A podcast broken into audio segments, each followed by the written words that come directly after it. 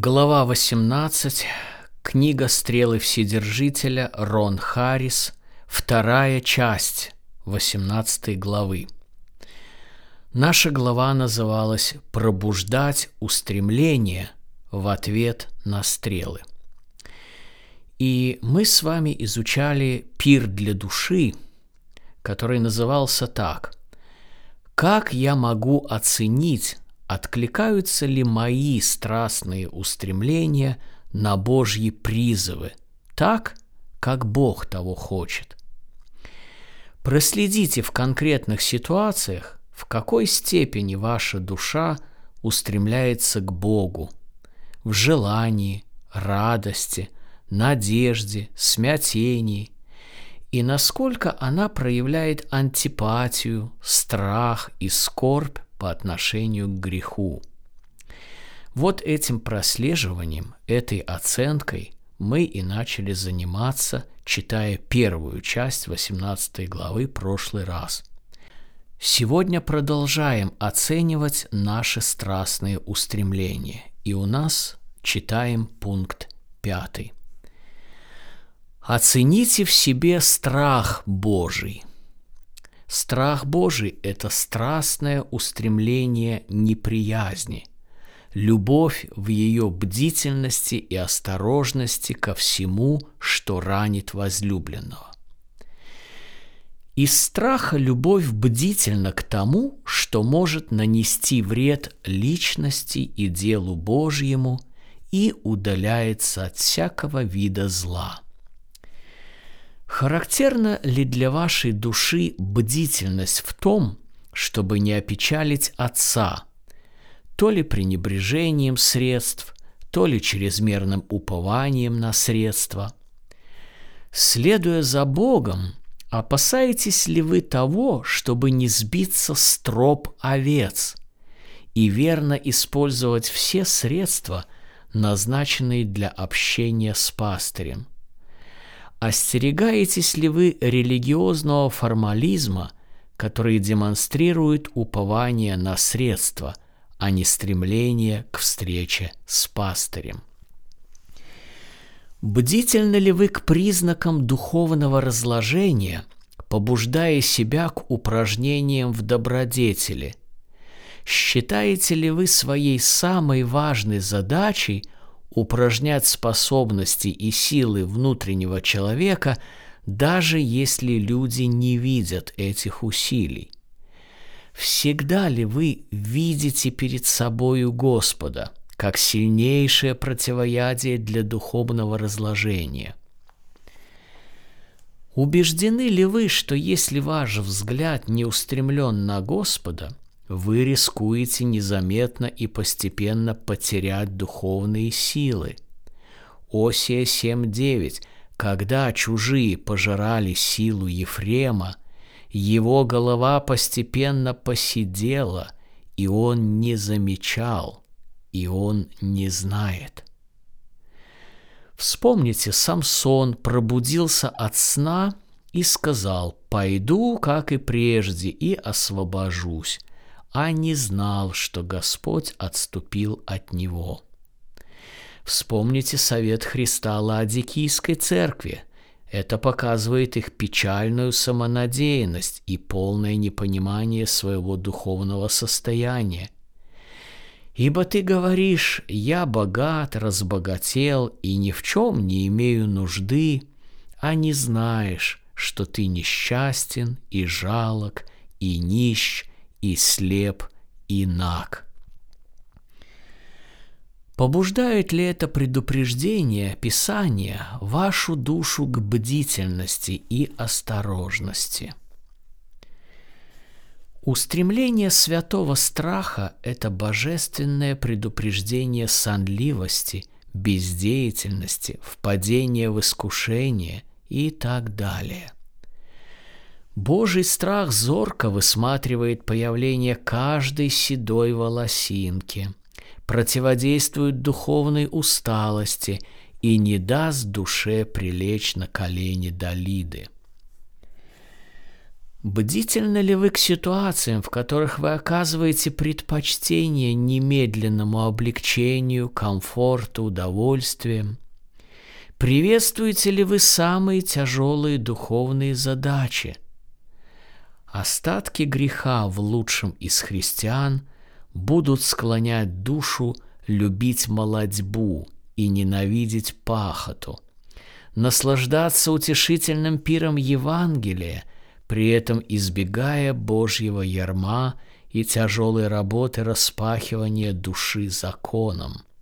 Об этом можно прочесть Осии 10 глава 11-12 стихи. Боитесь ли вы проявить сверхлюбовь к Божьим милостям и дарам, доверенным в ваше пользование?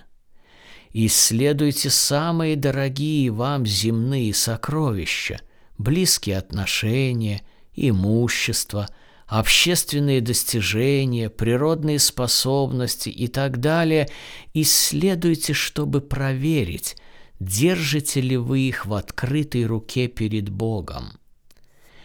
Самый верный способ потерять дорогие сердцу дары – это крепко сжимать их в руке, тем самым провоцируя Бога устранить их как соперников в борьбе за престол вашего сердца – Упражняетесь ли вы в самом чистом послушании, исполняя Его волю и при этом не, не получая почти никакой внешней помощи, ободрения и поддержки? Илия сказал, «Я один остался пророк Господень, а пророков Вааловых 450 человек». Михей противостал четыремстам пророкам Ахава и говорил истину, даже хотя она оскорбляла царя и вернула его в темницу на хлеб и воду. Христос, преданный и оставленный учениками и Отцом, принял решение исполнить волю Божью до конца. И, находясь в Барении, прилежнее молился – и был пот его, как капли крови, падающие на землю. Чем меньше утешения, тем более чистым является послушание. Занимаясь духовной деятельностью и принося плоды, волнуетесь ли вы больше всего о мотивации в корне? Осия обращается к Израилю и сравнивает его с раскидистой виноградной лозой. Внешне Израиль великолепно следовал религии, но внутри уходил все дальше от Бога, заменив его изваянием тельца в Вифиле. Израиль сделал духовные обязанности самоцелью – его жизненные силы проистекали из источника самолюбия. Осия 10.1 Израиль умножает для себя плод. Чем более у него плодов, тем более умножает жертвенники идолам. Вместо того, чтобы использовать дары, силы и ресурсы, дарованные Богом для Бога, они использовали их для себя – Верующий, который использует Божьи дары для себя, становится бесплодным. Жизненные силы и энергия, которые направлены для достижения корыстных целей, называются иссохшим корнем, а внешний результат называется поражением. Это Оси 9.16. Сердце, жаждущее самоутверждения, хотя и умножает свою деятельность, всегда будет опустошенным сердцем. Похожи ли вы на возлюбленную, накапливающую плод для Христа? Песнь песней 7.13 «Всякие превосходные плоды, новые и старые, это сберегла я для тебя, мой возлюбленный». Благодатная душа в святом страхе бдительна к движению жизненных сил в корнях. С умножением благословений она все больше разрастается для Бога, принося ему все больше плода, служа другим, а не себе. Опасаетесь ли вы язвы, которой Бог наказывает душу, получившую земные блага в ответ на настоятельные требования, но без божественного благословения? Волнует ли вас то, что при улучшении состояния тела состояние души может ухудшаться? Довольствуетесь ли вы одним только наслаждением земными благами или стремитесь обрести в каждом даре дающего и больше познать его в каждой земной радости? Стремитесь ли вы к здоровью и земным утешениям с главной целью лучше послужить Богу и людям – Служат ли ресурсы и силы вашего тела вашему внутреннему человеку? Готовы ли вы отказаться от здоровья и утешений, если на это есть Божье определение, зная, что Он предписал вам такое состояние, так как знает, в каких обстоятельствах в вас лучше проявится свет Христа – будь то конкретная слабость, испытание, потеря, стрела и так далее. Является ли его любовь для вас лучше вина и его милость лучше жизни? Песнь песней 1.1, Псалом 62.4.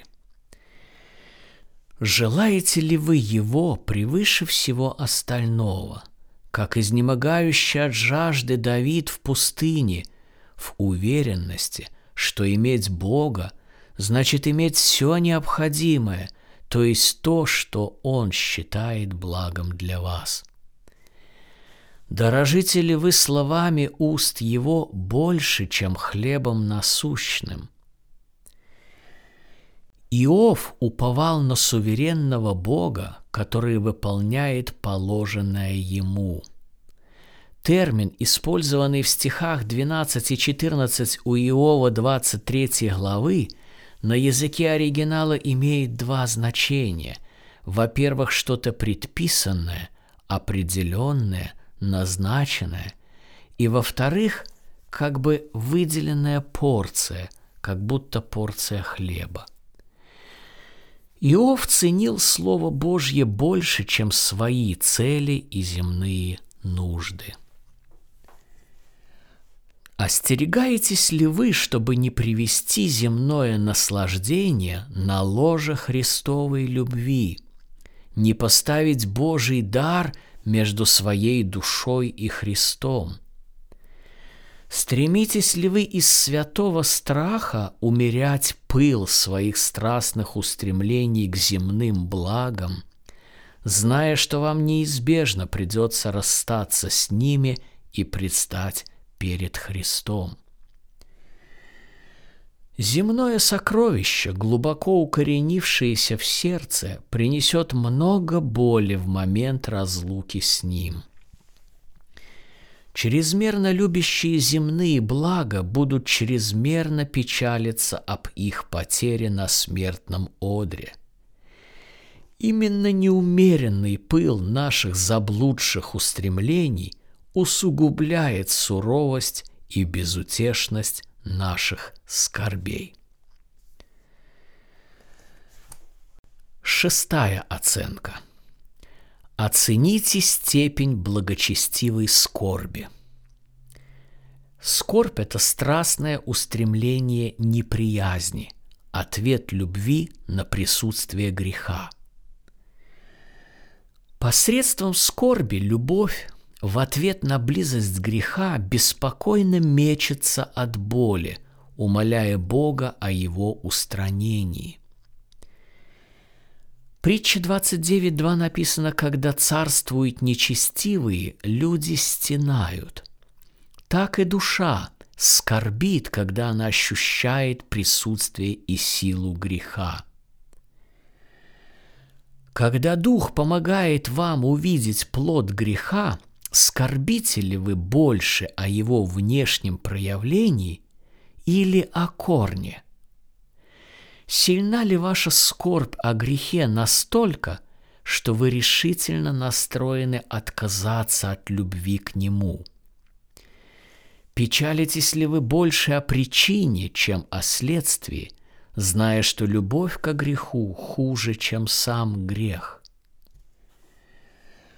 Когда Дух проливает в душу свой обличающий свет, так что вы видите мерзость храма внутреннего идолопоклонства, сопровождается ли этот свет сжигающим огнем Духа, внушающим вам святой страх перед совершением греха? Вместе с этим светом и огнем приходит ли также отвращение и горечь на смену прежней сладости греха? Чтобы Христос явился душе как благо большее, чем наслаждение греха, Дух сначала добавляет желчь и уксус к греху, делая его горьким для души. В той степени, в которой душа смакует сладость греха, она должна ощутить скорбь и горечь греха. Без этого не происходит истинного оставления греха. Принимаете ли вы рану, причиненную совести, как от Бога, который делает это с намерением вернуть вас к себе, к тому, кто и нанес ее – он уязвил, и Он исцелит нас, говорит Осия. А Исаия говорит, но народ не обращается к бьющему его. Является ли ваша душа чуткой и отзывчивой в скорби о грехе, как физическое тело ощущает пронизывающие и рвущие гвозди креста? Обращает ли она вас к нарушенному закону Божьему, а затем к оскорбленной Божьей любви? Захария 12, они воззрят на него, которого пронзили, и будут рыдать о нем, как рыдают о единородном сыне, и скорбеть, как скорбят о первенце. Ваша скорбь это всего лишь мрачность лица и поникшая голова? Или прежде всего разбитое и сокрушенное сердце? Поскольку сердце играет главную роль в согрешении, то оно должно быть и главным предметом скорби.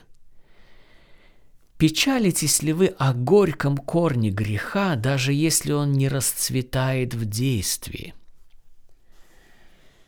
во всех внешних проявлениях печали помните ли вы о том, что Бог смотрит на устремление, а не на действие, так как бывает море слез без малейшей капли Божьей печали? Писание не требует определенного количества печали или обязательных путей ее выражения – в нас должна присутствовать та мера скорби, которая приведет душу к противлению греху с отвращением, ненавистью и святой яростью. Понимаете ли вы, что главная цель отцовского воспитания и наказания, выраженных в бедствиях и обличениях в грехе, заключается в том, чтобы сделать горьким для вас все, кроме самого Бога. Волнуетесь ли вы больше всего о том, чтобы не потерять общение с Богом, или чтобы не потерять какое-то земное благо? Что является для вас самым тяжелым в скорби о грехе? Ваше страдание от последствий греха или же рана, нанесенная Богу – распятие Господа жизни, пронизывание Христа, печаль Отца, преследование Христа, распятие Сына Божьего вновь и вновь и предание Его общественному поруганию, ненависть и вражда против Бога. Что для вас является страданием? Каин сказал, наказание мое больше, нежели снести можно.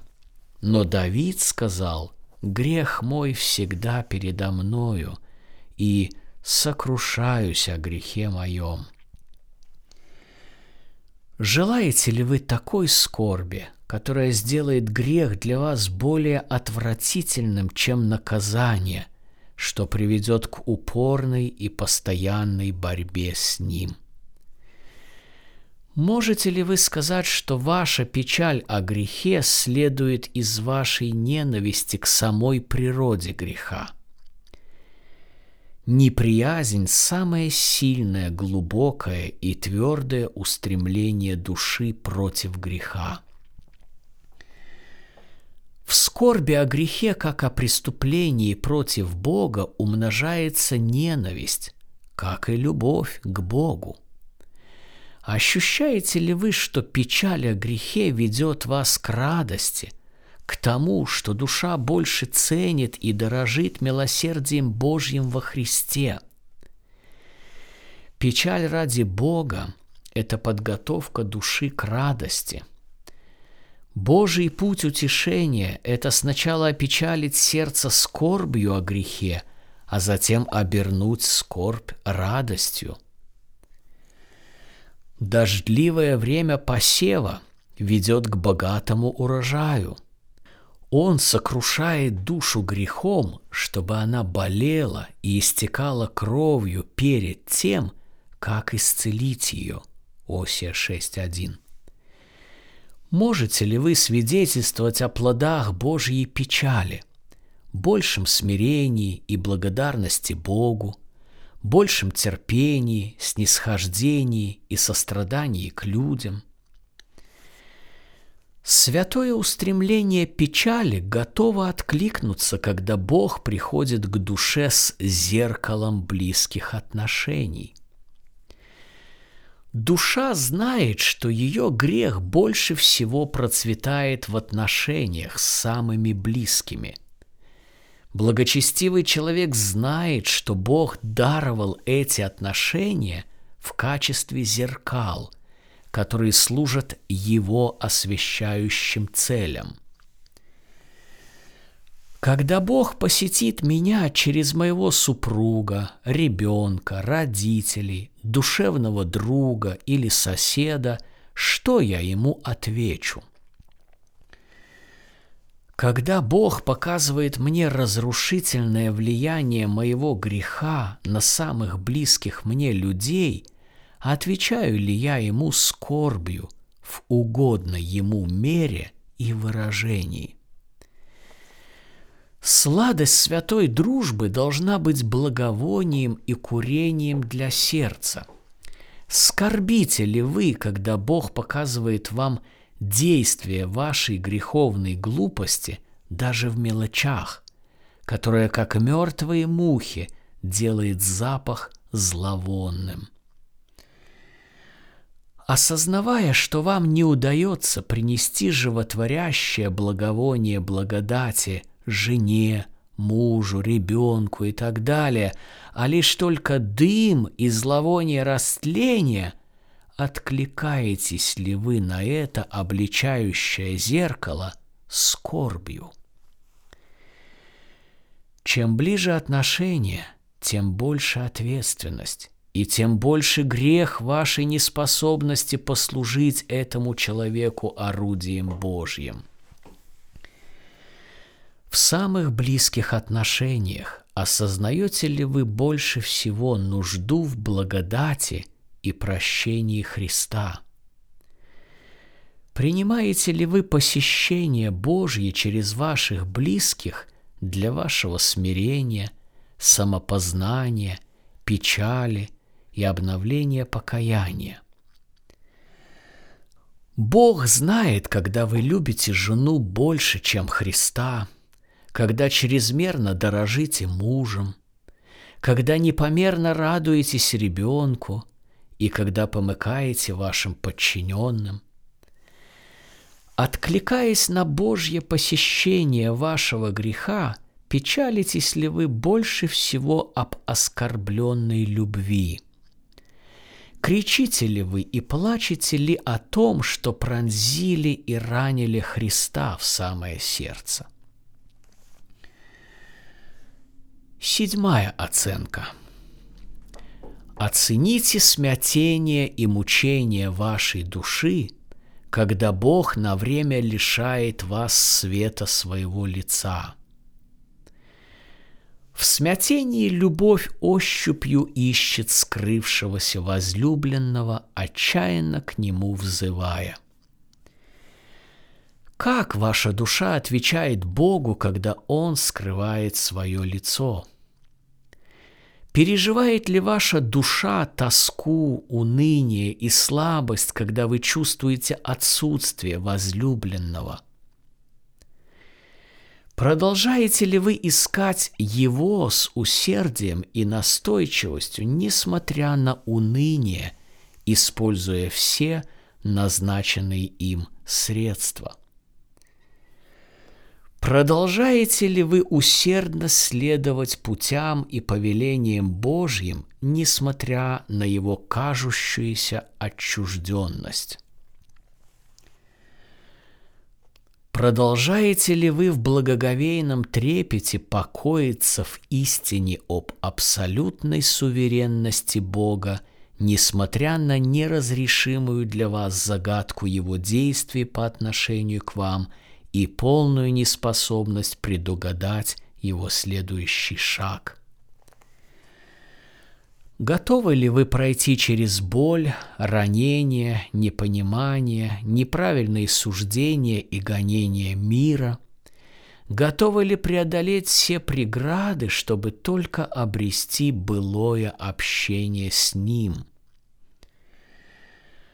Приводит ли вас в ужас и трепет мысль о том, что Бог недоволен вами? Приходите ли вы к Богу со своим недоумением, смятением и вопросами, изливаете ли вы Ему мучения своей души? А сейчас подведем итог нашей главы. Страстные устремления души, конечно же, внутренние и невидимые. Внутренний человек – это главный акцент этой главы и всей книги. Но хотя наши внутренние устремления являются самыми важными в нашей духовной жизни, все же следует помнить, что они будут всегда искать внешнего проявления в членах нашего тела. Потому мы не должны успокаивать себя лишь присутствием в душе святых устремлений.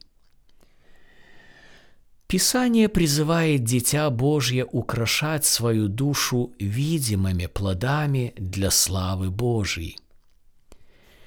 Свет благодатных устремлений да светит перед людьми, чтобы они видели ваши добрые дела и прославляли Отца вашего Небесного.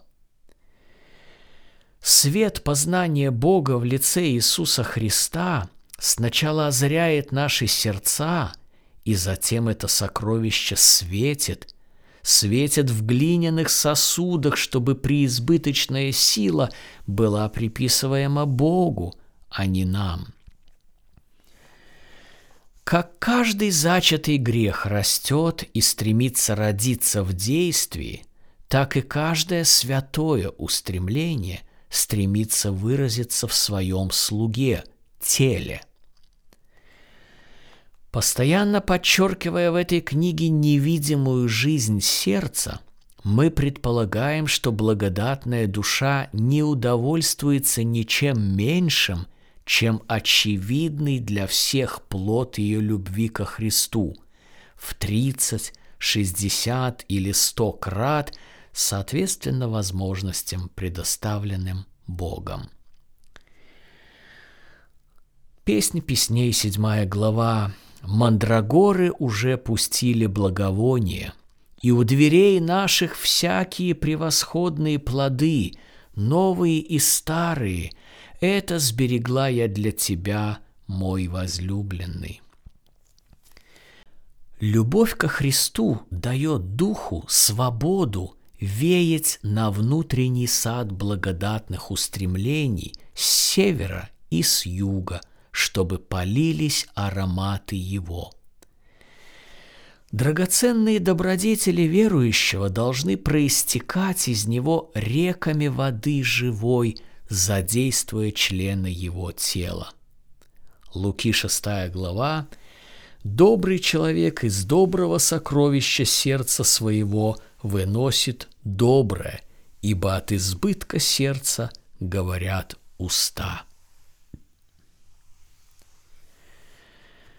Благодаря постоянным упражнениям эти добродетели должны расти и умножаться, производя на свет все новые и новые бутоны, ростки, зависть плода и очевидный для всех урожай зрелых плодов, благоухающий для Христа и людей. Ветер духа доносит благовоние благодатных устремлений до ближних, во благо общества и во славу Божию – до обретения внутренней благодати Закхей публично злоупотреблял своим положением и властью. Он оскорблял людей для того, чтобы разбогатеть. После того, как спасение вошло в его дом, благодать побудила его проявить радикальную щедрость и шокирующее возмещение убытков. Поэтому благодатная душа – желает проявить плод благодарности. Покажите внешне Божью внутреннюю работу. Облеките внутренние страстные устремления в намеренные действия. Проявите любовь ко Христу таким образом, который будет разрушать прежнее тление. То есть, определите и упражняйтесь в тех действиях, которые будут показывать распятие греха сердца, пронзенного сокрушающей стрелой, и обращение души только ко Христу за жизнью. Не успокаивайтесь, пока не достигнете хоть какого-то успеха в проявлении изменений Закхея. Дерзновенно взывайте к престолу благодати – чтобы обрести помощь в этом.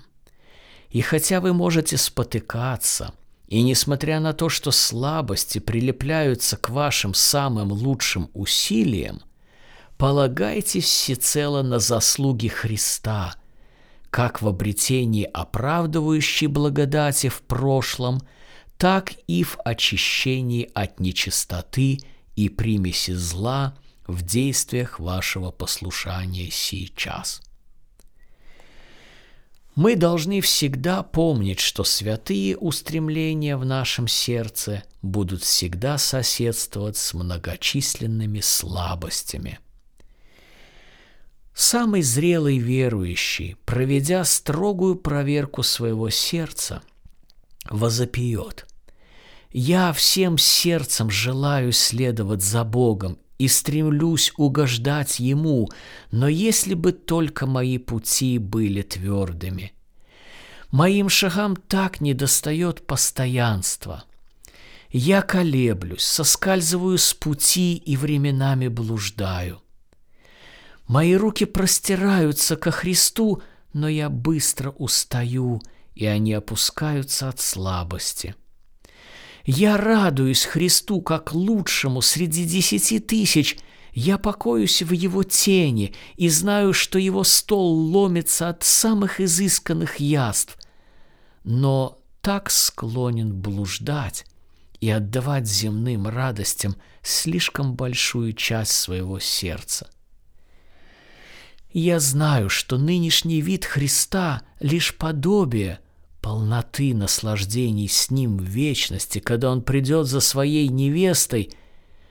Но как часто надежда моя слаба и подавлена нынешними страданиями. Да, грех для меня хуже самого тяжелого испытания, и все же во мне нет непреклонной ненависти ко злу. В своем воображении я засиживаюсь за вином и смотрю, как оно играет и искрится. Я медлен на то, чтобы противостать греху в его самом начале, отношусь к нему больше как к странному незнакомцу, чем как к террористу и убийце своей души. Я очень похож на учеников, которые не смогли быть бдительными и молиться даже на протяжении одного часа. Я сокрушаюсь о своей сонливой природе. Я взираю на того, кого пронзаю своим грехом и скорблю о нем. Моя самая большая печаль – это мое предательство Христа – неблагодарность за его неописуемые милости, оскорбление его любви. Но насколько же глубже должна быть эта печаль? Я тоскую и жажду Бога, когда Он скрывает свое лицо, но слишком часто я просто лежу во тьме и не усердствую в поисках. Он поднимает меня, и я продолжаю идти в великой немощи. Я испытываю ужасы и мучения Иова, когда хмурится Вседержитель, но я даже не умею это выразить. Во всем я нахожу много слабости. Я верю, я откликаюсь, я пробуждаю свою душу, но помоги мне, Господи, в моих первых шагах, в моих скромных начинаниях, в моих неуверенных и спотыкающихся попытках. Помоги мне, Господи. Воспряньте духом, дорогой друг, если это исповедь и вашей души. Степень, сила и способы проявления устремлений у людей бывают разными – но их объединяет единый внутренний мотив. Люди обладают разной степенью физической зрелости. Кто-то всего лишь юноша, другой постарше, а третий пожилой. Но даже самый младший из мужчин будет мужчиной с самого рождения, со всеми его характерными особенностями и чертами – Бог видит ваше намерение, склонность устремлений, сильное желание. Страстное желание пламенных устремлений показывает небесную благодать и нынешнюю работу Христа в душе. Благодаря Его заслугам даже самое слабое устремление становится приемлемым для Отца. Возлюбленная говорит – не смотрите на меня, что я смугла, ибо солнце опалило меня. А возлюбленный говорит, «О, ты прекрасна, возлюбленная моя, ты прекрасна!» Возлюбленная медлит, чтобы открыть возлюбленному, и говорит, «Я скинула хитон мой, как же мне опять надевать его? Я вымыла ноги, как же мне марать их?» а возлюбленный говорит, «Невеста, со мною иди с Ливана, Пленила ты сердце мое одним взглядом очей твоих, одним ожерельем на шее твоей. Есть шестьдесят цариц и восемьдесят наложниц, и девять без числа, но единственная, она, чистая моя, единственная. Это слова из книги «Песнь песней». И они отражают нашу душу в отношении с Христом. Бог смотрит на то, что принадлежит Ему, и принимает устремления, воспламеняемые небесами, возбуждаемые даже в самой малой степени ветром Его возлюбленного Духа и благоухающие ходатайством Христа – Бог измеряет не наши слабости или недостатки, но истинность и реальность благодати. Данная 18 глава завершает вторую часть книги, посвященную духовным упражнениям по развитию стойкости под ударами стрел. Остается подвести краткий итог пройденному нами пути. Стойкости присуще святое упрямство. Слово «стойкость» подразумевает, что человек заставляет свою душу – оставаться под бременем испытания. Подобно Иову мы должны возрастать в благодати, хватаясь еще крепче за непорочность души. Иов об этом говорит в Иова 2.3. Человек не может проявить настоящую стойкость без тех активных откликов души, которые мы обсуждали в главах 10 и 18. Руки нашей души должны простираться, чтобы принять предназначенное испытание от Отца. И мы говорили об этом в главе 10. Глаза нашей души должны смотреть сквозь меньшие причины на суверенного распорядителя всех дел человеческих и решать все вопросы прежде всего и непосредственно с ним. Об этом говорилось в главе 11. Наша душа должна изучить уловки сатаны и проследить, как он взывает к своему сообщнику внутри нас посредством мирских приманок. Об этом говорила глава 12.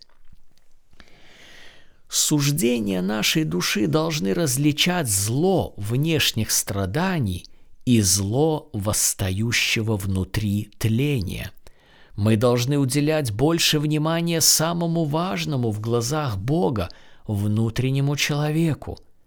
Об этом говорила глава 13. Наша душа в бедствиях должна верно применять все законные средства. При этом мы не должны ими жить, а быть выше средств. Глава 14. Уши нашей души должны быть чуткими, чтобы услышать голос в каждом жезле. И во времена смятения мы должны искать толкователя темных действий проведения. Об этом говорили в главе 15. Наша душа должна жаждать свидетельств действий спасающей благодати, чуждой для мира, но более драгоценной, чем миллионы миров – и об этом говорила глава 16. Наша душа должна больше всего заботиться о том, чтобы угождать Отцу и избегать даже малейшего, что могло бы его огорчить. Об этом читали главу 17. Легкие нашей души должны раздувать огонь устремлений, возбуждаемых конкретными стрелами – и об этом мы говорили в нашей 18 главе. И во всем наша стойкая душа должна спрашивать, перед лицом этих страданий, чего я должна хотеть, и как я должна действовать, чтобы способствовать Его благому намерению. Как мне подставить паруса ветру и действовать вместе с ним, выступая против греха и за праведность? Какой грех мне нужно умертвить и в какой добродетели мне нужно упражняться? Аминь. Конец 18 главы.